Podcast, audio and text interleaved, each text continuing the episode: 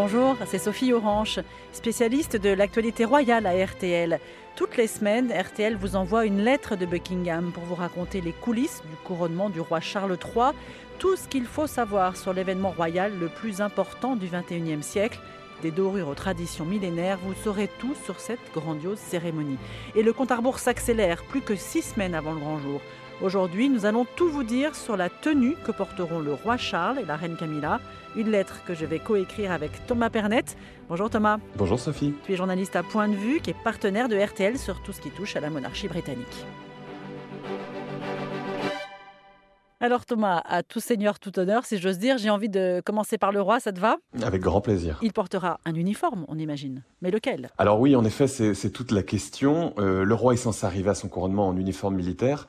Euh, on a des petits indices. Pour les obsèques de sa mère, euh, le roi Charles III portait son uniforme de maréchal de la Royal Air Force, qui est bien sûr l'un des titres, l'un des grades les plus importants pour lui. Mais tu sais, Sophie, qu'il n'y a pas que l'uniforme dans la vie, notamment pour un couronnement. Et en fait, un couronnement, c'est aussi une affaire de robe. Alors quand je dis robe, je parle pas de robe du soir, mais de robe d'État. Et la cérémonie, bien sûr, qui est extrêmement codifiée, euh, va être une succession de robes. Le roi va en porter plusieurs. Ça veut dire qu'il va rentrer dans le Westminster avec une tenue, euh, garder la même quand même pendant la cérémonie, rassure-moi. Alors, il va rentrer euh, avec une tenue et il va porter euh, dès euh, ses premiers pas dans l'abbaye ce qu'on appelle la robe d'État. Qu'est-ce que la robe d'État? Pour nous simples profanes C'est cette grande traîne, tu sais, en velours brodé d'hermine. on avait l'habitude de voir celle d'Élisabeth II à chaque ouverture du Parlement. En fait, cette robe d'État, chaque souverain a la sienne. Celle d'Élisabeth II, qui était brodée au fil d'or, avait demandé 3500 heures de travail à 12 brodeuses entre mars et mai 53. Et c'est aussi avec cette même robe d'État que le roi quittera l'abbaye. D'ailleurs, euh, c'est normalement avec cette robe d'État euh, que nous aurons ensuite les portraits officiels de, Charles III. Mais la question, c'est de savoir, euh, puisque cette robe, ça va être la sienne, est-ce qu'elle va être beaucoup plus moderne que les précédentes? Il faudrait qu'elle lui plaise parce que, tu le sais, le roi Charles III a, a des envies de modernité et surtout, c'est la robe que lui aussi va porter à chaque ouverture du Parlement. Donc, autant que celle-ci lui convienne. Qu'est-ce que ça peut être une robe moderne? Une robe qui euh, symbolise l'unité du pays avec euh, ses symboles, euh, mais aussi peut-être l'évolution de la société. Alors il ne faut pas s'attendre non plus à voir des hashtags sur la robe du roi. Néanmoins, elle sera peut-être aussi un peu plus modeste, un peu moins coûteuse. Ça aussi, c'est important. Mais tu sais, ce qui est particulièrement intéressant, c'est que plus le moment est important dans un couronnement, et plus le roi est dépouillé, plus le moment est sacré, et plus ce qu'il porte est simple. Et d'ailleurs, au moment de l'onction, le roi va être couvert d'une autre robe qu'on appelle le Columbium c'est du latin, pardonne mon latin. Et en fait là, c'est plus une robe d'État euh, euh, vraiment euh, majestueuse, spectaculaire, c'est une simple tunique de lin. Et là, c'est le moment où le souverain s'efface derrière le chrétien. Donc on verra ces successions de vêtements différents tout au long de cette, cette grande cérémonie qui sera le couronnement. Donc voilà pour le roi Charles et bien sûr aussi la reine Camilla, la reine consort sera couronnée elle également. Alors elle va porter une robe, euh, une robe au sens féminin du terme. Est-ce qu'on a déjà quelques petits indices? Écoute, ce que va porter Camilla, c'est sans doute en ce moment le secret le mieux gardé du Royaume-Uni. On sait en tout cas une chose, c'est euh, la personne, euh, l'identité du styliste. Il se nomme Bruce Oldfield et il est loin d'en être à son coup d'essai puisqu'il habillait déjà dans les années 80 et les années 90 Diana, qui manque pas de piquant quand même quand on connaît l'histoire. Mais pas seulement, il a aussi habillé la chanteuse Barbara Streisand ou la comédienne euh, Catherine Zeta-Jones qui lui ont fait confiance.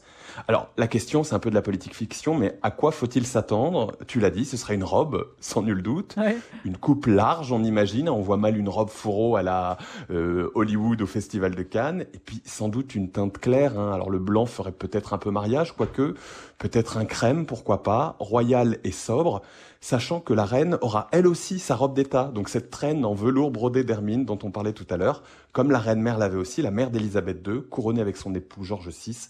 Nous étions en 1937. Est-ce qu'on peut imaginer aussi des, symboles, des liens avec le passé dans, cette robe?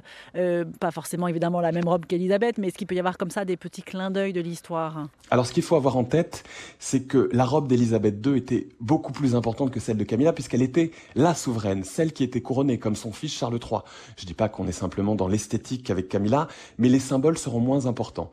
Moi, il y a une anecdote qui m'amuse beaucoup tu sais, en 53, lors des nombreuses répétitions, une des demoiselles d'honneur chargée de porter la traîne de la reine est sortie de l'abbaye sans prendre la peine de se recouvrir de son imperméable. Et à ce moment-là, il y avait un photographe qui a saisi l'instant et le lendemain, la photo est publiée dans un journal anglais.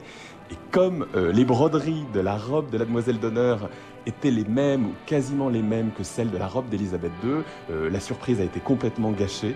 Donc peut-être qu'il va falloir surveiller les entrées, euh, les allées-venues euh, à l'abbaye de Westminster dans les prochaines semaines et que là aussi on aura peut-être un indice.